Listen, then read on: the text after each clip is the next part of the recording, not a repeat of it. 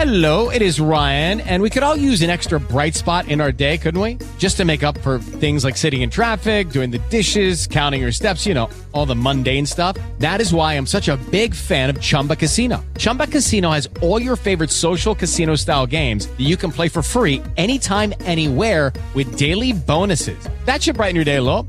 Actually, a lot. So sign up now at chumbacasino.com. That's chumbacasino.com. No purchase necessary. VGW Group. Void were prohibited by law. See terms and conditions. 18 plus.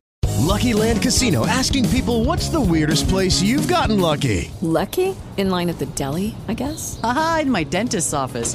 More than once, actually. Do I have to say? Yes, you do. In the car before my kids' PTA meeting. Really? Yes. Excuse me, what's the weirdest place you've gotten lucky? I never win and tell. Well, there you have it. You can get lucky anywhere playing at LuckyLandSlots.com. Play for free right now. Are you feeling lucky? No purchase necessary. Void where prohibited by law. 18 plus. Terms and conditions apply. See website for details.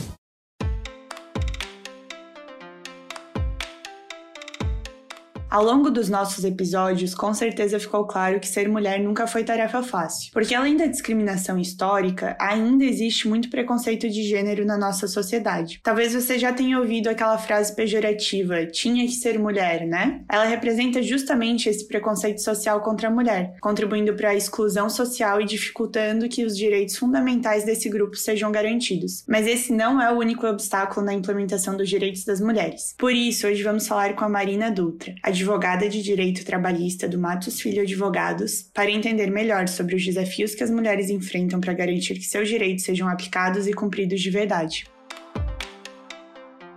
Este é um episódio do projeto Equidade, uma parceria entre o Instituto Matos Filho e o Politize, onde explicamos de forma simples e descomplicada tudo o que você precisa saber sobre os direitos humanos. Vamos nessa?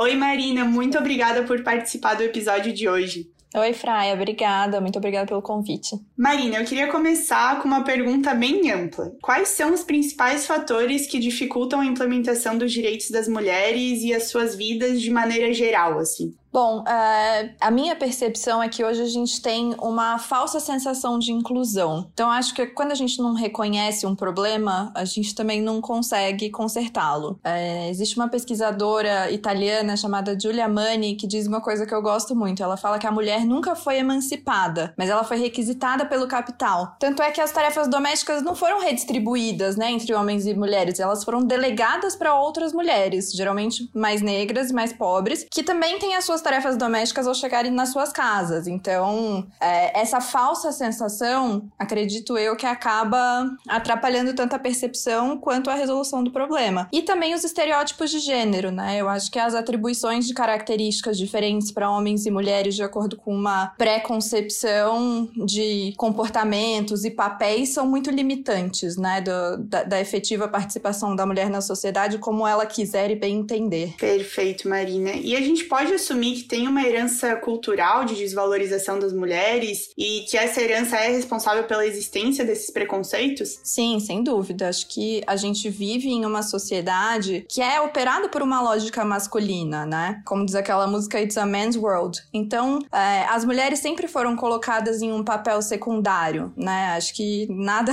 diz isso melhor do que aquela frase: por trás de, uma, de um grande homem sempre tem uma grande mulher. Eu acho que esse papel secundário é, é muito muito enraizado mesmo. E é muito difícil imaginar a, a, sociedade numa lógica igualitária. Tanto é que muita gente confunde e acha, não, agora o papel secundário vai ser do homem. Não, gente, não tem papel secundário, né? É, essa herança cultural de, de um gênero sobre o outro até dificulta muito a, a, a compreensão do que é, né, o, o, o feminismo e o movimento feminista. E mesmo quando essa herança cultural parece favorável à mulher, né? Então, por exemplo, a gente tem um, também outro, outra crença comum de que meninas amadurecem mais rápido do que meninos, né? Meninas são mais maduras. Mas nem por isso a gente vê essa característica boa sendo utilizada como uma justificativa para as meninas terem mais responsabilidades ou assumirem papéis de liderança. Elas geralmente justificam comportamentos imaturos dos meninos. Então, é, mesmo quando parece bom, ainda assim é, é, é, limitante, né? Então, sem dúvida, é uma questão cultural e, e e social que, enfim, a gente precisa resolver.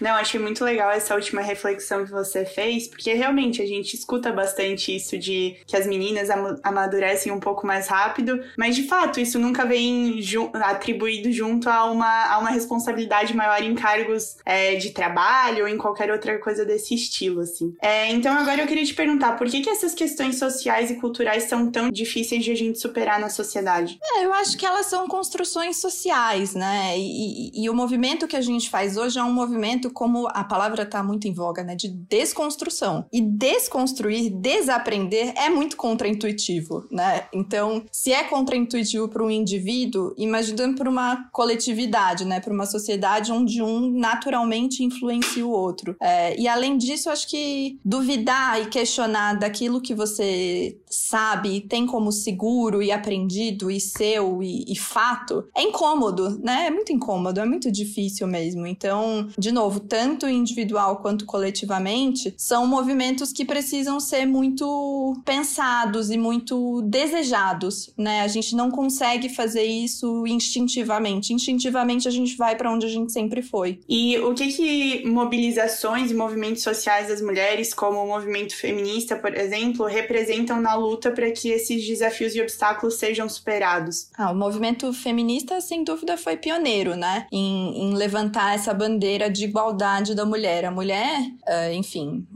até legalmente falando, a mulher não era, não era nem pessoa, era coisa, né? A mulher era propriedade. Então, é, esse pioneirismo em, em, em, levantar a bandeira da igualdade, sem dúvida, é, é um mérito muito grande do movimento feminista. Mas eu acho que é legal pensar no movimento feminista também como um movimento não só de igualdade, mas de liberdade, né? De liberdade de escolha. Então, ninguém está dizendo, né, no, no movimento feminista que a mulher tem que ser igual ao homem, que a mulher tem que fazer as mesmas coisas que o homem. O que a gente está dizendo é que a mulher pode, se assim desejar, né? Então, essa liberdade de escolha é, é muito importante. E acho que o movimento comporta críticas também, né? O movimento clássico, digamos assim, porque não é o movimento feminista, necessariamente, acho que são os movimentos feministas, né? São movimentos muito plurais, muito inclusivos, que não podem ser pensados é, sobre só um. É um, é um grande guarda-chuva, mas não significa que seja uma coisa só, né? Então eu acho que, que é legal a gente reconhecer e, e dar voz também a outros movimentos dentro desse grande movimento. É, enfim, sem, sem perder, claro, né, os principais objetivos, né, que são esses, na minha visão, a igualdade e a liberdade. Perfeito, Marina. E agora, já que você falou da sua visão, eu queria fazer a próxima pergunta realmente mais voltada para sua opinião pessoal, assim. É, eu queria saber o que você acha que todos nós podemos fazer para que a realidade das mulheres, digamos assim, melhore e que os nossos direitos sejam cada vez mais garantidos. É, eu li uma frase esses dias na internet que infelizmente eu não sei de quem é, mas que dizia que a esperança que me desculpe, mas é a indignação que não pode morrer. e eu achei fantástica, porque eu acho que a esperança, ela é maravilhosa, mas ela pode ser também um pouco passiva, enquanto a indignação tende a nos mover. Então eu acho que a gente precisa se indignar para então ter pressa, né? Eu, eu não gosto daquela frase the future is female, que né, o, o futuro é feminino feminino, como, como várias camisetas dizem por aí. Eu acho que a gente tem que ter pressa, eu acho que o presente tem que contemplar, né, esse tipo de, de de urgência mesmo que a gente tem no movimento. E eu acho que essa pressa e essa indignação faz com que as pessoas possam estudar, né? Eu acho que eu entendo, de novo, né? É uma desconstrução, é um movimento muitas vezes contraintuitivo, mas é um movimento que a gente precisa fazer, a gente precisa se informar. Não, não tem, sabe, é 2021, não tem desculpa. A gente tem que, tem que procurar esse tipo de informação que tá aí, que tem informação de muita qualidade, né, circulando. E acho que a gente não pode pode esquecer de novo que é um movimento coletivo, né? Então a gente tem que ter sororidade, a gente tem que não só defender o nosso, a nossa posição, mas também se a gente se deparar com alguma situação de desigualdade ou alguma situação de desconforto do outro, a gente tem empatia e também levantar a mão e também dizer que não é ok e, e, e também, entre aspas, comprar essa briga, sabe? Às vezes é mais fácil você comprar a briga pelo outro do que por você, por algum motivo. É, é às vezes a gente tem mais facilidade em, em agir quando a gente não é o sujeito daquilo. Então, acho que é isso, assim, pensar coletivamente hoje, mais do que nunca, é fundamental. Agora a gente vai pro ping-pong do Equidade. É, eu vou te explicar como que funciona esse ping-pong. Eu vou falar algumas palavras ou termos e eu vou pedir para você, em poucas palavras, me dizer o que eles significam, na sua opinião, para os direitos das mulheres. Pode ser? Tá bom, vamos lá. Perfeito. Então, o primeiro termo é empoderamento feminino. Hum, eu penso em liberdade, liberdade de escolha. Acho que o empoderamento vem da liberdade. Segundo termo, implementação de direitos. Acho que a implementação de direitos depende de ocupar espaços de liderança. Acho que é, é representatividade e a ocupação desses espaços. Desafios femininos. Acho que o nosso grande desafio é, é essa inclusão né, da qual a gente está falando, sem perder a nossa essência também, né, sem, sem se vestir de, de homem para ocupar um espaço historicamente masculino, né, a gente ocupar esse espaço do jeito que a gente é e como a gente é mesmo. E o último termo, estereótipos de gênero. Estereótipos me, me trazem uma imagem de gaiolas, acho que tanto para homens quanto para mulheres, né, porque os estereótipos, uh, eles existem para os dois lados, né, ou enfim, para os dois gêneros, mas eu, eu, eu enxergo gaiolas. Acho que às vezes gaiolas bonitinhas e douradas que parecem benignas ou às vezes realmente espaços quase hermeticamente fechados, mas sempre restritivos. Acho que são gaiolas. Marina, muito, muito obrigada pela conversa que você teve aqui com a gente hoje. Com certeza a gente aprendeu bastante com as suas falas e queria agradecer muito pela participação. Imagina, eu que agradeço de novo o convite. Obrigada.